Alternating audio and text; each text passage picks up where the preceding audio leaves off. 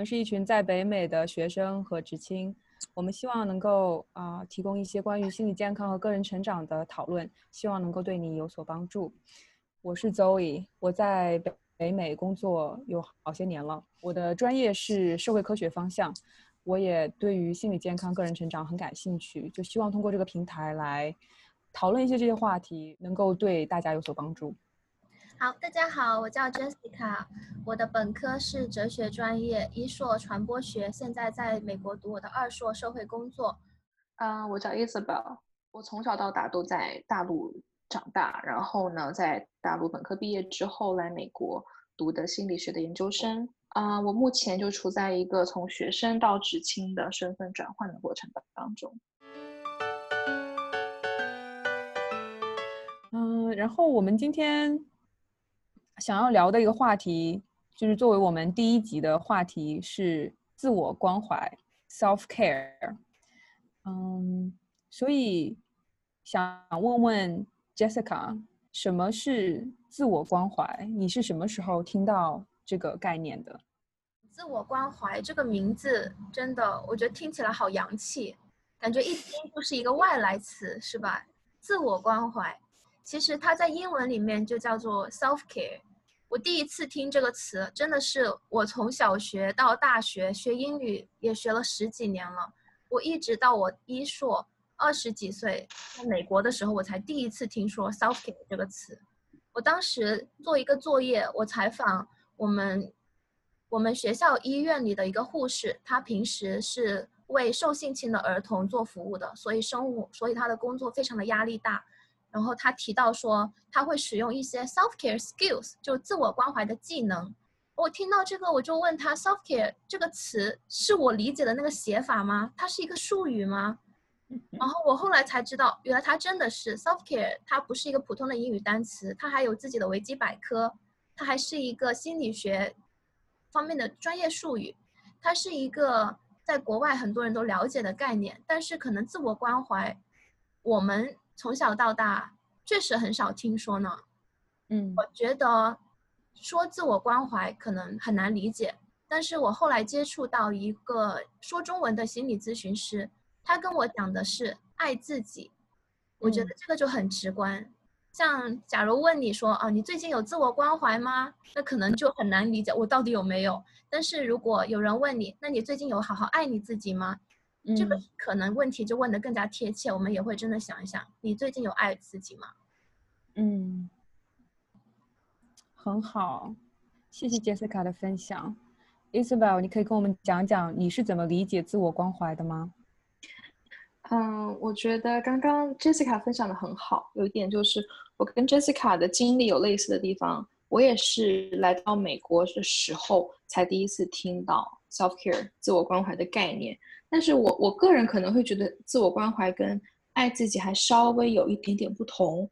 我可能会觉得自我关怀会，嗯，在我的理解里面会更多的到一些，嗯、很具体的一些实操的层面。但它也嗯包括了一些就是所谓的爱自己的层面。对嗯那讲到刚刚这个问题说，第一次听到自我关怀这个概念是什么时候，以及我自己的理解，我自己我自己第一次听到的时候是在研究生院的开学仪式上面。那我们当时有一个环节是，呃，受跟其他的学生，啊、可能比我们高几个年级的学生会一起有一个问答环节。那当时我们有一个问题，就是问到说，如果你要给现在我们要开始入学的这些研究生有什么样的建议，你会给一个什么样的建议？那这个自我关怀这个概念，就是在在当时被高频提提到的词语。我第一次听到的时候，我也会觉得很很困惑，就是为什么大家那么强调自我关怀？然后这个自我关怀到底是怎么样的？就是我实际应该怎么操作呢？我该去做些什么呢？我觉得这是这是我很长一段时间都会觉得说，哪怕我作为一个在这个领域学习的学习者，我都会觉得很有困惑的地方。对，嗯，我也是研究生的期间听到自我关怀这个词汇的，是我的咨询师跟我说的。然后他每次跟我见面都会问我，嗯，你今天可以怎么样对自己好呢？How can you be kind to yourself today？我觉得我从来没有我从来没有想过这个问题，我只会想说，我今天要怎么更有效率，我今天要怎么把更多的事情做完。我从来没想过，啊，我要可以怎么对自己好。我觉得这个这个概念就好像 Jessica 讲的，好像是个很洋气的概念，好像是一个在嗯国内的文化里面不是非常常见的一个概念。Isabel，你认为的，你理解的自我关怀包括哪几个层面呢？嗯，我理解的自我关怀有一些部分是很抽象的部分，就是听起来非常的，嗯，非常的模糊，让人摸不着头脑的方向。我觉得我个人会理解是一个部分是要有，嗯，对于自己的认识、了解和觉察。就是比如说，嗯，对于你自己的情绪，对于你自己当下的状态的一个认识，在什么样的时候，你觉得哦，我我最近需要自我关怀了，或者我最近太长时间忽略自我关怀了，我觉得这是能够做自我关怀的前提。嗯嗯。然后还有一个部分，我个人理解的是，对于自我的接纳，就是你可以接受，然后理解自己当下的状态。然后，并且能够不去批判，不去带着一个非常挑剔的眼光去看待自己当下的，不管是自己的状态也好，自己的情绪也好，还有自己的能力也好。然后，我觉得另外一个方面就是非常具象的，也是我们等会儿应该会讨论到的很明很明确的，我们每个人自我关怀的方式。嗯，对。所以，我觉得这大部分就是我自我我理解的自我关怀。然后也回应刚刚 Jessica 讲到的，就是。嗯，爱自己就是怎么样去爱自己，怎么样更好的嗯认识自己、感受感受自己，怎么样跟自己很好的相处。我觉得这是一个很好的，对，就是怎么样跟自己愉快的相处。嗯嗯，我非常同意 Isabel 说的，这个自我关怀更深层处的东西。因为其实我们说自我关怀，它的目的是帮助你找到生活的意义，可以鼓励你的成长。那这个过程中，它就会涉及到跟生活有关的很多方面。比如说，我理解的自我关怀，嗯，第一个是身体层面的自我关怀，我要每天要好好吃饭、好好睡觉、多运动，这个是对自己的身体有好处的。然后第二个是心理情绪方面的自我关怀。那包括了伊瑟贝尔刚才说到的，要肯定自己、接纳自己，要认识自己。哦，我现在我不想动，不是因为我懒，是因为我现在很难过。然后再去想我为什么难过，什么事情会让我难过。像这类，要对自己有很清楚的觉察，这也是自我关怀很重要的一部分。那第三个、第三步，我觉得是生活方面的，比如我作息好不好，我的我的工作完成了吗？我作业做完了吗？这种是我生活上面的自我关怀，然后第四个可能是社交，我跟着我的亲人朋友大家相处的怎么样，我能不能够嗯通过社交满足到我想要的跟人互动的需求，然后第五个就是灵性方面的，比如说可能有的人有宗教信仰，他觉得嗯参加宗教活动会让他有一些。很好的自我关怀。那有些人他可能喜欢占星术，他喜欢玩玩星座，或者是玩水晶，这种对他来说有一个灵性的自我关怀。然后这些都是我理解的自我关怀的层面。那当然，刚才嗯，我跟伊 b 表都都提到说，我们可能有一个对自我关怀很常见的误解，就是是不是所有爱自己的活动，所有我觉得让我自己开心的活动都是自我关怀？那我想澄清一下，自我关怀 （self care） 和另外一个概念——自我安慰或者说自我放松 （self soothing）。这个 self soothing 它这个字面意思就是让我自己放松下来，然后可以快乐安静下来。它可以在你困难的时候帮助你转移注意力，或者让你快乐一点。但是自我关怀它的终极目标还是让你找到生活的意义。它不仅仅是在一个短暂的瞬间。可能我不开心的时候，我忘掉这不开心，我去看电视做别的，而是说我真的通过这不断的练习自我关怀，我可以让我的生活保持稳定的状态，然后真的找到意义。周颖，你怎么看？我觉得你们讲的很好，就是其实有很多的东西可以来讲，所以，嗯，先从 Isabel 讲的，就是先是自我觉察，就是意识到自己的情绪，意识到自己需要关怀了。大家觉得自己这一点做的怎么样？就在你，你觉得自我观察、自我觉察自己做的怎么样？我个人觉得，其实就是这是这是一个很好的问题。我觉得我特别会觉得到，我自己人生当中第一次经历到这种，嗯，panic attack，就是这个惊恐发作，就是在我这个要考精神病理学的时候，我就在想，嗯，我在学的就是这个焦虑症，我学的就是这个病理学的原理，可是我竟然会在这个时刻，但是我当下没有，我竟然会在那个时刻。产生这个惊恐，可是我当下并没有意识到。嗯，嗯，我觉得，我觉得这个就要讲到一点，是我们我们每一个个体都会有一个盲区。当我们就是我们生活在我们的身体内，当我们在体验着当下的时候，我们可能够可能很多时候没有办法用一个旁人的角度去观察我们自己，我们缺乏这样的时刻，所以。我个人会觉得，其实我也努力的在学习，怎么样更好的去认识我自己，怎么样更好的去观察我自己，去体验我自己，去让自己能够完完全全的去活在当下，跟活在我的情绪状态各个方面当中。所以，我有觉得我有在进步，可是我没有觉得我能够非常非常完美的做到说很好的自我觉察。嗯，我也觉得就是。我就是会，如果工作或者生活、学习压力大的时候，我会很焦虑，然后我会去啊拖延，然后去做别的事情，去看电视，去逛别的网站来避免做工作。可能大家很多人都有这样的经历，但是我在做这些事情的时候，并没有意识到我自己有多焦虑，然后停止我自己说，嗯。我是真的想要去看这些网站，我是真的想要去看这些电视剧吗？还是我只是想要逃避？然后可能焦虑了几个小时之后，才会意识到，哦，我现在好像是很焦虑了。嗯，才会去开始想说，我是不是是不是需要自我关怀一下？嗯，拖延是不是自我关怀的最好的方式呢？所以就是从这个无意识到有意识的这个过程。是需要时间的，然后这也是我觉得我需要成长的一个方面吧。对，是啊。杰斯卡，你觉得呢？觉得你刚提到的这个自我觉察，还有要留意自己，真的是我觉得自我观察最困难的部，自我关怀最困难的部分。说实话，我到现在我觉得我都没有做得很好，而且我也没有能很好的接纳自己。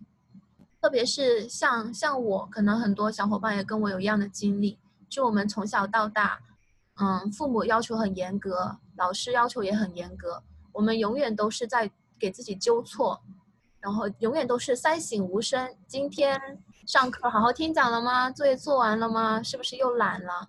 然后每天不能够有好多的遗憾。哎呀，我今天这没做好，那没做好，你看。隔壁隔壁吧隔壁的那个谁家的孩子又考第一名了，我为什么不能像他一样？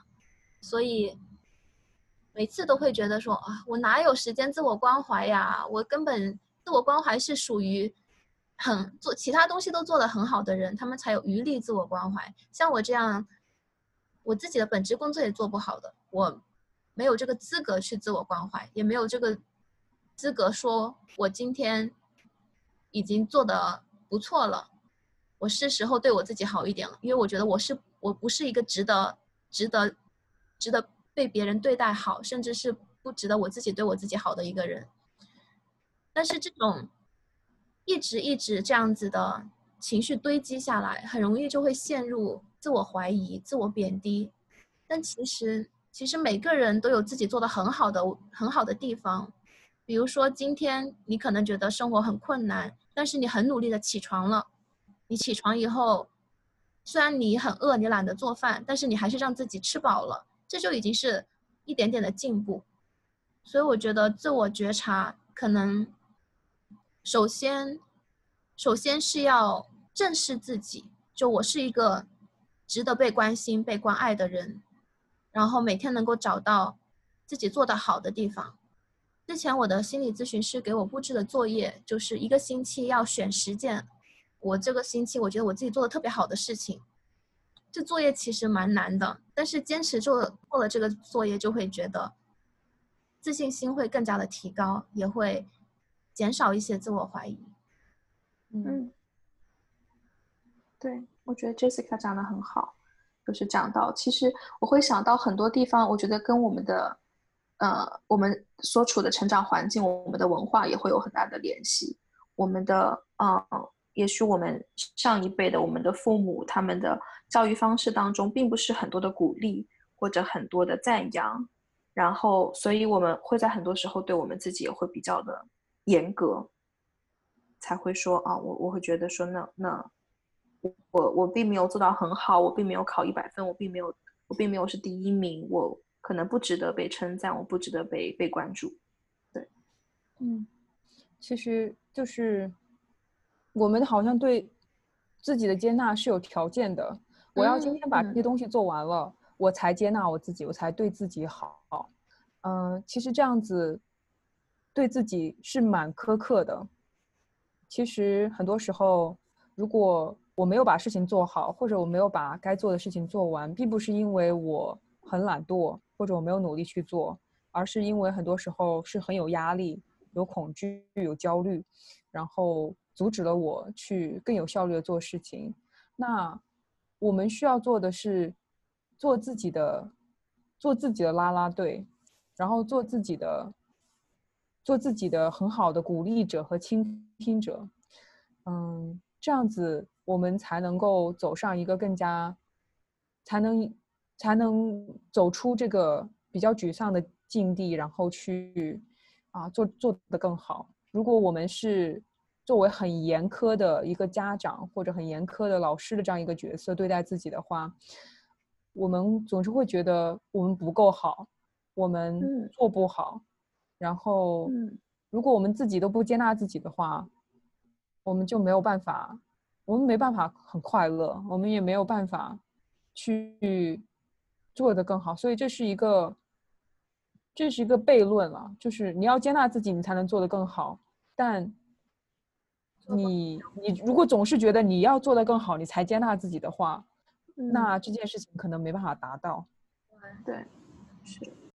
我会在想说，也许聊到现在，大家还是会有点，就是有点困惑这个自我关怀，或者说我我能够想到的，就是我可以举一个例子，是我能够想到大家很多时候会对自我关怀的一个误解，就是自我关怀是不是在使合理化这个自我放纵？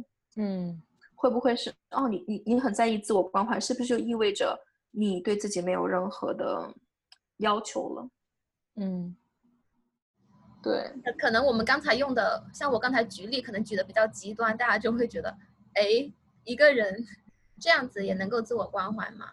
其实就再再说一遍，自我关怀它的目的是为了找到生活的意义，可以鼓励支支持自己的成长，所以。看起来像是放纵自己的那些行动，比如说，我先暂时把我的作业歇一歇，我先去写一下日记，我让我自己通过文字的方式整理我自己的思绪。哦，那这个人作业都不做，在那里写自己的日记，他是不是在放纵自己啊？但其实我觉得，我我在用写日记这个方式做自我关怀的时候，我是在梳理我自己的心情。可能我会把转移一些我写作业的焦虑，同时呢，也可以梳理一下我写作业的条理和我觉得写作业过程中会遇到的困难和我打算怎么克服它。就别人看不见，但其实我在自我关怀的时候，我的我的大脑、我的心里已经经历了这么一大串，把原来那一团缠在一起的线拉开的这个过程。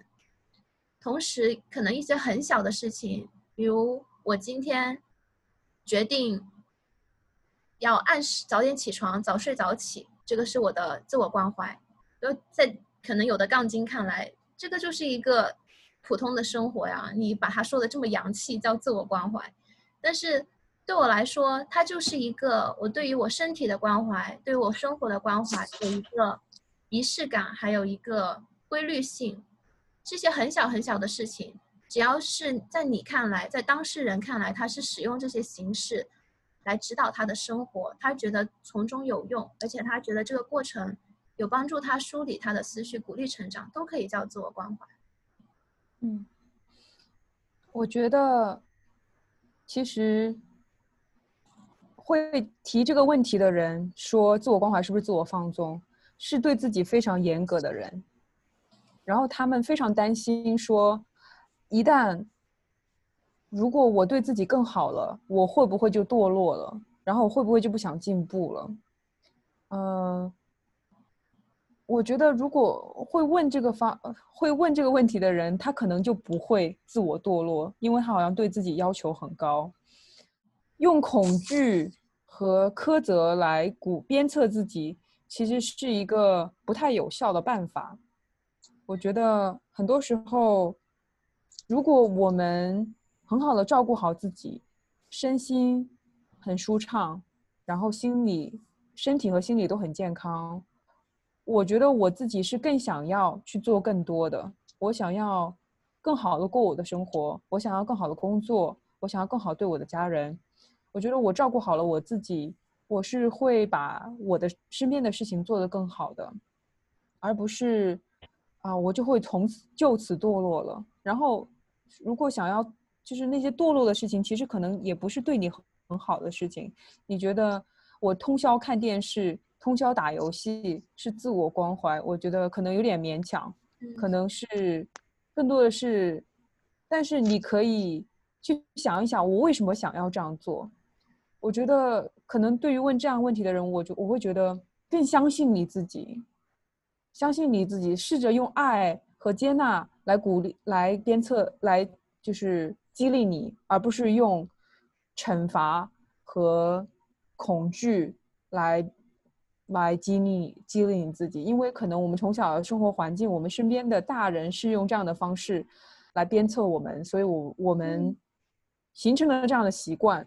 但是其实不是是一个很痛苦的方式，也不是个很有效的方式，我觉得。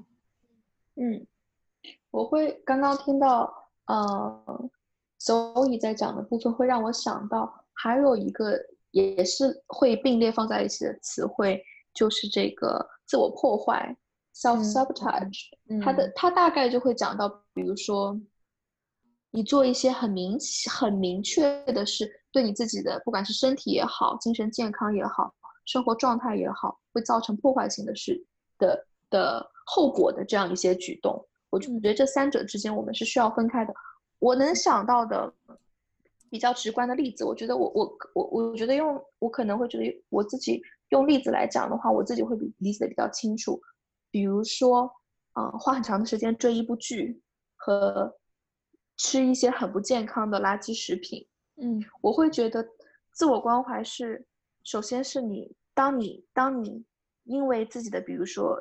最近压力很大，最近的情绪不是很好，或者说我最近有非常多的事情都在同时处理，我没有办法去负荷在每一件事情上都做到很好的，又有规律又按照计划进行的时候，出现的一些这种，比如说我追了几个小时的剧这样子的情况，我不我不会把它理解为一个自我放纵，我认为这是一个帮助你平衡的一个方式。我觉得在一些可以可控的范围内。比如说，你不是三天三夜都在不停的追剧，而没有任何的休息。我认为这样子的话，就是对你自己会造成有破坏的了。那这样子的时候，你可能更需要停下来想一想，我这样是不是在自我关怀？但是，比如说在期末的时候，你有你你在学习了之后，你也许有一两个小时的时间，你看一看你喜欢的剧，你听一听音乐，或者说在你啊健身的都很辛苦，你有很长一段时间都吃的非常的营养的时候。你想要吃一些甜食、巧克力这种能够让你感到很愉快的食物，我我觉得这些都是自我，都是可以是属于自我关怀的。嗯，对，我觉得刚才 Zoe 和 Isabel 他们举的例子都很好的说明了，其实自我关怀是非常私人的。可能在一个不喜欢看电视剧、觉得看电视剧就是浪费时间的人看来，他的朋友 Isabel 在看电视剧。我就觉得 Isabel 你在自我放纵。那对于 Isabel 本人来说，他是一个自我关怀。所以对于这么私人的自我关怀，我觉得如果你是那个担心你的朋友在自我放纵或者自我破坏的人，你可以去问问你的朋友，他们在做这个事情的时候收获到了什么，帮助你的朋友去想一想，他为什么要做这个事情，他是否是真的快乐。如果是的话，可能需要尊重你朋友的选择的这种自我关怀的方式，只要他不是真的很伤害自己就行。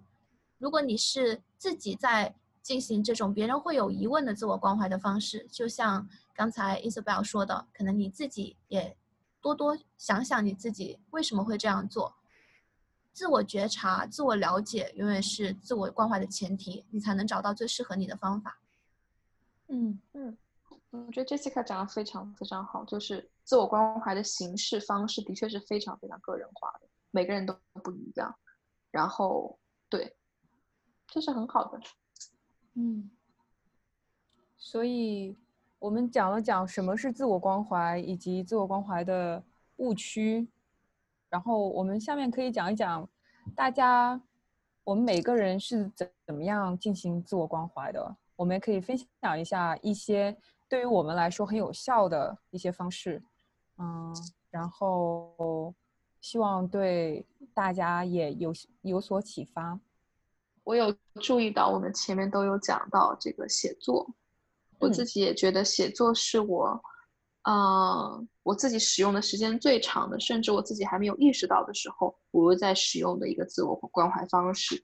我也认为是，我觉得我个人而言最值得推荐的一个方式就是写作。那我知道现在其实大家也可以在电脑上啊，在手机平台上找到很多这种可以使用的一些手机软件，帮助你去进行一些自我关怀的写作。我觉得。嗯，我个人理解说，为什么写作是很好的自我关怀，是因为第一个是，我觉得写作的时候是一个非常好的自我对话的一个过程。当你把你的这些想法啊、观观点啊，或者你的一些情绪，把它写到文字上的时候，其实你是在帮助你自己思考、在反思的一个过程。所以我觉得这是非常好的。那除此之外，我觉得写作还有一点非常大的优势是，这是非常非常隐私的。没有人，没有人，你你只要不把你的日记本拿给别人看，没有人会看到你你你的这个思考过程是什么样的。你甚至也不会需不会产生一些负担，说啊，如果我把这个事情讲给我的朋友，我的朋友会不会对我有什么看法？所以这个是完全个人的一个自我关怀方式。那除此之外的话，我觉得其他的其他的那个方式之前，我想想问一下，就是，呃，那你。多经常写作呢？然后可不可以跟我讲，跟我们讲一个例子，说你怎么样通过写作来进行自我关怀，在就是最近的时间。嗯，我觉得这个是好问题。我觉得啊，我非常经常，我几乎上每天，特别是当我嗯这最近最近这段时间，我有发现一个软件，它是能够非常简单的进行这种写作的训练。它首先第一个问题就是给你。啊，你今天的情绪怎么样？你可以用各种各样的表情符号来表达。你甚至不需要花很多的时间。我觉得晚上睡觉前五分钟到十分钟，你就可以用这个软件进行一个很简单的。那对我而言是，如果我有今天我有比较多的情绪，或者我有比较多的事情想要用写作的形式来进行表达，那我才会比如说用写在文用用笔和纸写下来，或者在电脑上记录下来。嗯，那第一点是刚刚说到那个手机软件进行的。它首先就是进行一个情绪，就是用表情符号去表达一下你今天的情绪总体是怎么样的。除此之外，他会问你说，比如说，你可以选择很多问题，你想回答什么问题？那我比较多的回答问题是我今天感觉到很开心的三件事情。嗯，那三件事情可能会很简单，比如说，今天我带我的狗出去遛狗。它没有拉屎这件事情，我就很开心，这样我就不不需要去捡屎。那比如说今天早上太阳很好，然后又不是很热，嗯，或者说比如说我今天按照我的原计划完成了我一个工作，嗯，或者甚至我按照我的原计划没有完成那个工作，但是我努努力去完成了，我我有一些进度，我也会觉得这是一件值得开心的事情。那又或者说，我跟我的朋友今天有很高质量的聊天，我今天看了一本书，看的书里面有些内容让我觉得很开心，这些我觉得都是可以被记录下来的。嗯，那他也会问你说，那经过这一天之后，你对自己这一天有没有感觉更满意一些？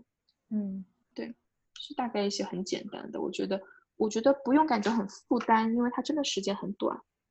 嗯，一句话来总结一天，这样子都是可以的。嗯，我觉得写作也是能够增强自我觉察的一个方方法，就是你开始意识到，哦，我今天心情不好，为什么心情不好？发生了什么？让你去回想，然后让你去理清自己的思路。然后写作也是我经常会用的，手机上有一个软件写日记，就是如果没有人可以聊。我就把它写上去，然后我也觉得就是对我很有帮助。其实我也比较常写作，但是我可以分享另外一种我用来自我关怀的方式。我很喜欢画画和做拼贴画。这个拼贴画其实准确来来说，它是英文里面叫做 vision board，叫做愿景板。像我在美国，美国的小朋友们，他们从很小的时候就会开始做这个愿景板。愿景板的直接含义就是一个板子，它可以像个黑板报一样那么大小的纸，然后在上面通过拼贴画的方式拼贴出你的梦想。但是我做愿景板呢，我可能会给自己定一个别的主题，然后把我想要的这个主题拼接出来。比如说，嗯，有一天我不开心，我怀疑我自己在我们班的价值，因为我是我们班唯一一个国际生，很多时候。我很担心，说我的发言大家并不珍惜，或者是我的发言不能够被大家重视，这是我一直很担心的。然后我就做了一个鼓励自己的愿景板，我就 highlight 了两张其他同学写给我的鼓励我的小纸条，然后我就翻开我珍藏的一些杂志，在杂志上的每一页看哪些图片是我觉得我想要放到我的愿景板里的。找到图片以后，把它们剪下来，也可以找一些文字拼贴下来，或者是原文字剪出来，再把整个过程整理出来。其实我觉得我做愿景版的这个过程，也是像 Zoe 刚说的自我觉察的过程，因为我需要反省一下，哦，这个图片我想要吗？这个图片上这个女孩子，是我想要成为的那种女孩子的样子吗？如果是的话，我就剪下来。如果不是的话，我可以自己再重新创造。这个过程也是一个再创造，但是是一个比较抽象的创创造过程。同时呢，它还可以训练我的想象力和我的表达能力。因为愿景板它是可以超越不同语言的，所有人看到都可以理解你想表达的是什么。所以我会做好以后会把它挂在我的家里，成为家里的一副装饰品。我的其他朋友来家里的时候，他们就可以通过愿景板，他们可以表达他们的评论。或者是我可以跟他们介绍我我为什么会这样创作？我觉得这么一个不仅是自我关怀，而且自我关怀还有一个结果呈现出来，这个结果能够跟大家分享的这个过程，对我来说，能够跟大家分享这个结果，也是一个很疗愈的过程。嗯，很好。我觉得有看美剧，发现很多美国女生都会做这个 vision board 愿景板。我自己一直没有做过，但是听杰斯卡介绍之后，也觉得很想要试一试。其实好像有研究表明，就是如果你把你的目标和你想要实现的愿望，每天比如说放在愿景板上，每天都看的话，其实能够帮助你来达到这个目标，让你有这个 focus。我觉得我觉得很好。嗯，所以真的是看好多美剧呢。嗯，这个我很有研究。我想要分享的一个是一个自我关怀的方式是默想或者冥想，英文叫 meditation。啊，这是我的咨询师介绍给我的。我当时对这个有所顾虑，我觉得嗯，感觉有一点儿很印度教的一种感觉，然后感觉跟什么灵界有所关系，然后我有些犹豫。但是我尝试了之后。感觉对我帮助非常非常大。我已经默想大概断断续续已经有好几年的时间了。我就是用那个手机上的一些啊 A P P，他们会教你怎么样入门默想。其实默想很长，就是对我来说最大的帮助是让我能够认识到我不是我的，我不仅仅是我的思绪，我的思绪是。是我可以去观察的，也是我可以去啊试图理解并且应对的。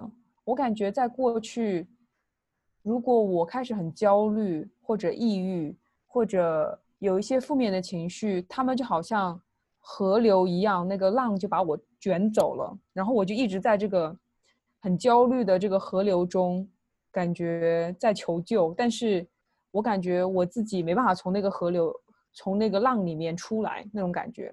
就是感觉我被这个我被这个情绪给控制了。但是，默想是让我去观察这条河流，就是关于这个情绪的河流。然后我会看到我的情绪，我的情绪在邀请我来抑郁一下吧，或者来焦虑一下吧。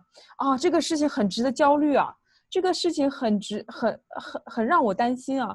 但是他们就好像海妖一样向我招手，但是我可以坐在岸边去观察这些情绪，然后我通过默想，通过。其实默想就是安静下来，来关注你的呼吸，或者关注啊你的情绪、你的思绪，然后让你跟你的情绪和思绪之间有一段的有一段的距离，让你能够更加的觉察到你的情绪和思绪，而不完全被它控制。所以就是我开始明显的感觉到，在我嗯。有规律的默想一段时间之后，我能够明显的感觉到我跟我的思绪之间有了一段的空间，而这个空间很宝贵，就让我能够去反应，然后去应对，而不是被动的被这个情绪所控制。然后我能够更长的意识到，如果我以前焦虑几个小时，我才意识到，哦，天哪，我真的很焦虑，我应该做点什么事情。可能默想之后，我可能。几十分钟或者几分钟，我开始就好像突然从梦中醒过来那种感觉。哦，我好像我我我刚才一直在焦虑。啊，有了这个意识就可以去做一件，就就可以去去应对，就好像是把我这个大脑一直是无人，就是 autopilot 自动驾驶，把它改成了人工驾驶，情绪不再驾驶我这个大脑，而是我在。能够去驾驶它，我觉得它让我感觉到更加的自由，它让我感觉到原来我可以在此时此刻就感受到很很平静，我不需要说我把这个 project 做完了，我我会高兴，或者我把这个 deadline 赶完了，我会得到得到宁静，我可以在此时此刻通过观察我的情绪，通过安静下来。而得到内心的宁静，我觉得这对我来说是很宝贵的，是一种很大的安慰和一种对自己、对对这个情绪的控制有了更大的信心。非常好，周易。我上上个学期我们刚学了一个叫做正念 （mindfulness），跟你所说的冥想 （meditation） 非常相似。对，应该是一件事情。而且其实就科学研究证明，我们。不是锻炼大脑会让大大脑更加发达吗？而如果你经常坚持默想正念，其实可以帮助你让你的注意力更集中。它是已经科学证明的最好的提高记忆力、提高注意力的方法。像我们看到很多记忆大师，他们能够在短期间把东西都记下来，他们很多时候都在不停的锻炼默想，可以提高他们的记忆力。我觉得这个很有意思，也许我们下一次可以开一期，我们一起。由你带着我们，或者我们一起分享几个默想的方式，跟大家一起做一下。嗯，我觉得很好。然后，Jessica 刚才还有别的啊 self care 的方式想分享的？self care 就是，毕竟我们也说了很私人，所以我的方式也是跟我自己有关的。比如说，我会很喜欢捏橡皮泥。因为我小时候，我的第一个玩具就是橡皮泥。可能我爸爸妈妈经常出门，他们也在家里条件不是很好，很少给我买玩具。我的玩具就是橡皮泥。我把我的橡皮泥都捏到所有的颜色都在一起，变成一种屎色，我都还在捏。所以等到我长大以后，我自己有钱了，然后想到自我关怀，我就很很高兴的给自己买了一盒橡皮泥。每次。捏这个橡皮泥，自己自我创作的时候，我的心就可以开始想别的东西，比如回想我这一天过得怎么样，我可以怎么去安慰我自己这一天里面我不满意的地方和鼓励自己、肯定自己做得好的地方。就橡皮泥这个自我关怀方式，我实践的多了以后，我发现我经常在捏橡皮泥的时候捏一些糕点，我就想，那我不如就直接做糕点吧。所以后来我就开始做烘焙。我觉得做烘焙对我来说也是一个自我关怀很好的过程，而且它最后会有个成品出来。这个成品我可以邀请我的朋友们跟我一起分享，我也很快乐。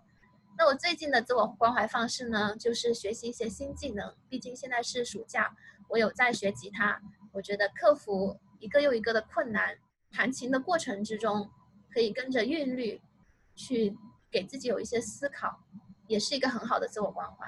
总之，跟自我关怀是多变的，但是也是就我个人而言，他们是有效的。嗯，很棒，这个这个方式很棒。然后伊斯宝芝刚才也有其他的方式想要跟我们分享。嗯，我可以分享我这个自从这个疫情的居家隔离以来，我开始发现的一个新的这个自我关怀的方式是拼拼图。我现在这个很开心的宣布，我已经拼了拼完八盒一千块的拼图了。哇塞！我觉得拼拼图非常非常的棒的一点是，这个真的是我之前没有试过的。甚至在我们啊，我跟我的舍友我们买了拼图之后，我们都会怀疑说，我们能不能拼得了一千幅、一千一千块这样子的拼图。我觉得拼拼图让我非常非常快乐的一点是，第一个是啊。它是一个你知道你可以控制结果的，你可以相对而言能够让你让这个结果在你掌控之中的事情。嗯，我觉得对我而言，很多时候，我相信对于很多也许在北美生活的学生也好，或者说是职青也好，都会面临的是，我们的生活当中有很多的不确定性，我们有非常多呃，我们没有办法去掌控的部分。就会让我们感觉很焦虑或者很紧张，但是拼图它是一个，你只要努力的去试，哪怕你把每一块拼图都试在这一个缺口上，只要你没有遗失掉一块拼图，它就会放上去，终有一块可以放上去，就是终有一块可以吻合这个缺口，所以它会让我非常非常有成就感，就是我能够看到。特别我会非常喜欢每次拼完之后，比如说拼个一个小时，那我可能就差不多了。那我会留一张照片。你可能一开始你感觉不到说你今天拼了多少幅，特别当你拼很难的这个画，我记得我们开始第一幅是梵高的星空，非常的困难，非常非常的困难。我我每一次我拼的时候，我也会一开始会有很沮丧的感觉，就是我似乎一个小时过去，我好像根本没有什么进展。但是当你把这些一个个、一个个都放在一起去看的时候，你会发现，你每一天其实都是有进步的。你每一天的努力，它不是它不是付诸东流的，它是有结果的。所以我觉得这会是一个非常非常好的一个对我而言非常好的方方式。特别是当你越拼的越好，你会更加的有动力去拼。大家可以有什么还要想要分享的自我关怀的方式，可以现在可以跟我们讲。嗯，还接着分享是吗？那就是织围巾吧。嗯，织围巾是我今年年初的时候学的一个事情，是我深受我的舍友的启发。我的舍友去年圣诞节织了八顶帽子，我觉得嗯，我也想要尝试一下。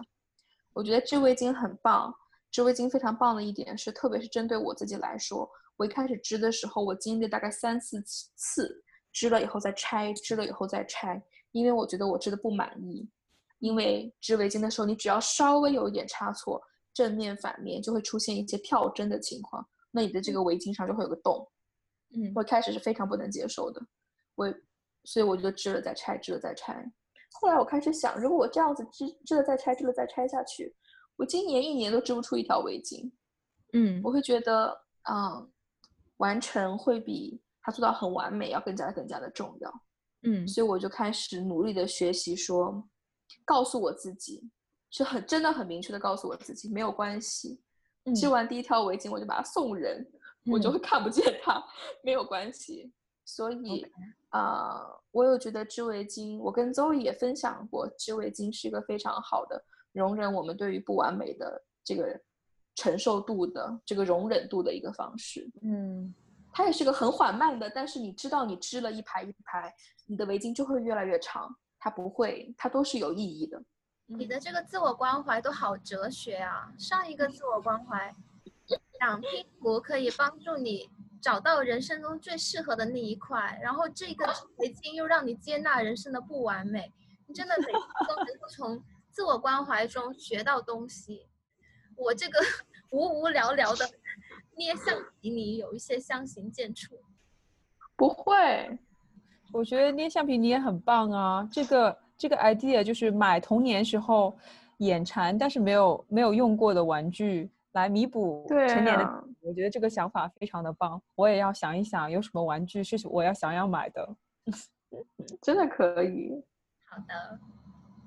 所以大家每个人再讲一讲最后一段话吧，最后一句话关于 self care，关于自我关怀。我觉得自我关怀一开始会很困难，但是后面慢慢的你会发现它其实很容易。但是它即便很困难，它也是非常值得的。嗯，很好。我觉得自我关怀，像我们刚才讲了很多它的独特性，它和其他概念的区别，还有它是一个私人的。但是我也想强调，其实自我关怀它不是我一个人的事情，它也是。我们希望让我们整个社区、整个环境由我一个人开始，影响到我身边的人这样的一个关怀。因为其实，只有当你个人形成了自我关怀的习惯，你会开始注意到我是值得被关怀的，我是值得被关注，然后值得让我好好休息一下的，才会开始推进社区的关怀。那我也应该关怀我的身边的朋友、我的同事、我的邻居，然后再推动到整个结构的关怀，就是社会结构的改革。啊，这个全民医保需要加上，因为他们需要有身体上的关怀；产假应该加上，因为孕妇需要关怀；还有公共交通、环境保护。其实它是从一个小概念发展到一个很大的概念，所以我觉得一句话总结就是自我关怀，人人有责。很好。我想要说的是，大家不要等到说你变得更好了之后，你才关怀自己。你变得更好，你做的更多了之后，才爱自己。从现在开始就爱自己，就关怀自己，然后发现你会发现，爱自己是最好的激励自己的方式。真好，同意同意。非常谢谢大家今天来录我们第一集，然后我们下一集想要讨论的话题是拖延症。谢谢大家。谢谢大家，谢谢。